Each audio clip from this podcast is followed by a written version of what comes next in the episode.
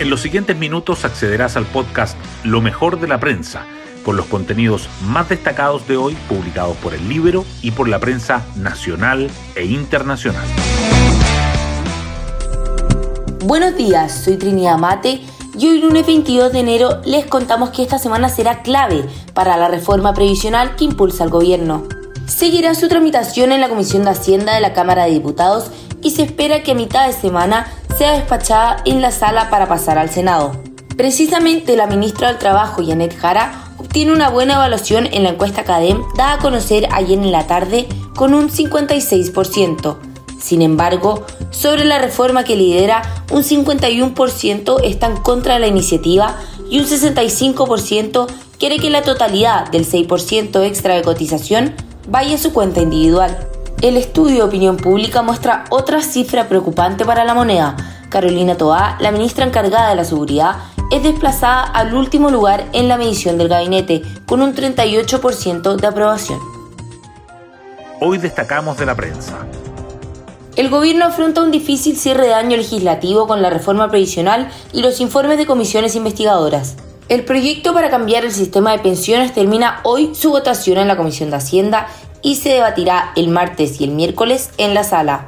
La moneda apuesta a aprobar la idea de legislar y la derecha intensifica las gestiones con grupos no alineados. El hemiciclo también deberá revisar las conclusiones de instancias que investigaron el caso convenios y las pensiones de gracia. Las votaciones coinciden con las vacaciones del presidente Boric, lo que es mal visto por los diputados. El equipo de crimen organizado y homicidio de la Fiscalía registra 104 homicidios y 216 víctimas del crimen organizado en dos meses.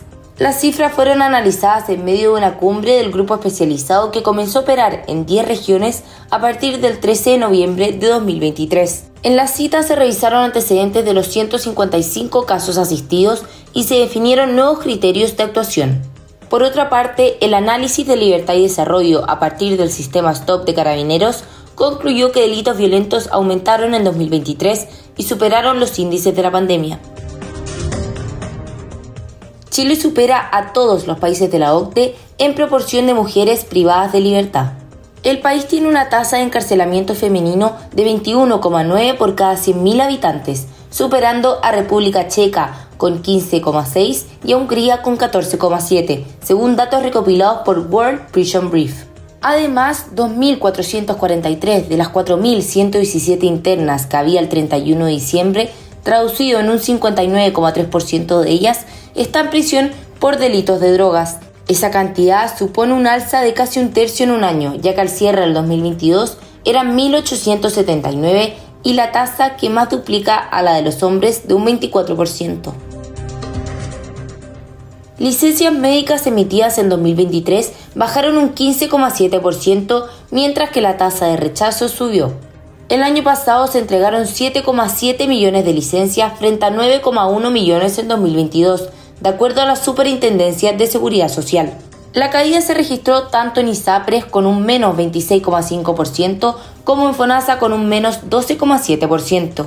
Además, un 7,4% de las solicitudes presentadas en 2023 fueron rechazadas, versus un 6,7% del previo año. En las aseguradoras privadas, la tasa de rechazo subió de un 10,5% a un 12,2% y en la pública de un 5,7% a un 6,4%.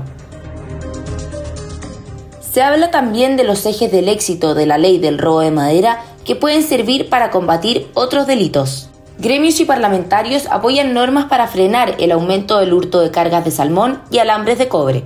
La legislación que permitió reducir la afectación en la actividad forestal fue promulgada en septiembre de 2022 y ha conseguido desbaratar organizaciones delincuenciales. En una radiografía del lobby ministerial, Economía, Energía y Medio Ambiente lideraron las reuniones. Tras las polémicas por las citas en la casa de Pablo Salaquet, la revisión al registro del lobby de ocho ministerios como Hacienda, Economía, Energía, Medio Ambiente, Minería, Transporte y Telecomunicaciones y Agricultura muestra que en 2023 tuvieron 626 encuentros. El Partido Comunista apunta a consumar compromisos y detener propuestas chantajistas. Tras el Comité Central del PC, su timonel llamó a frenar el avance de la derecha con ideas políticas reaccionarias, antipopulares e inmorales. También abordó la crisis de seguridad diciendo que la criminalidad es un atentado contra los derechos humanos.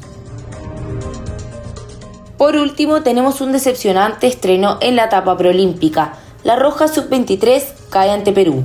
La selección que comanda Nicolás Córdoba fue sorprendida en uno de los pocos ataques incaicos y perdió por la cuenta mínima ante el rival en teoría más accesible de su grupo.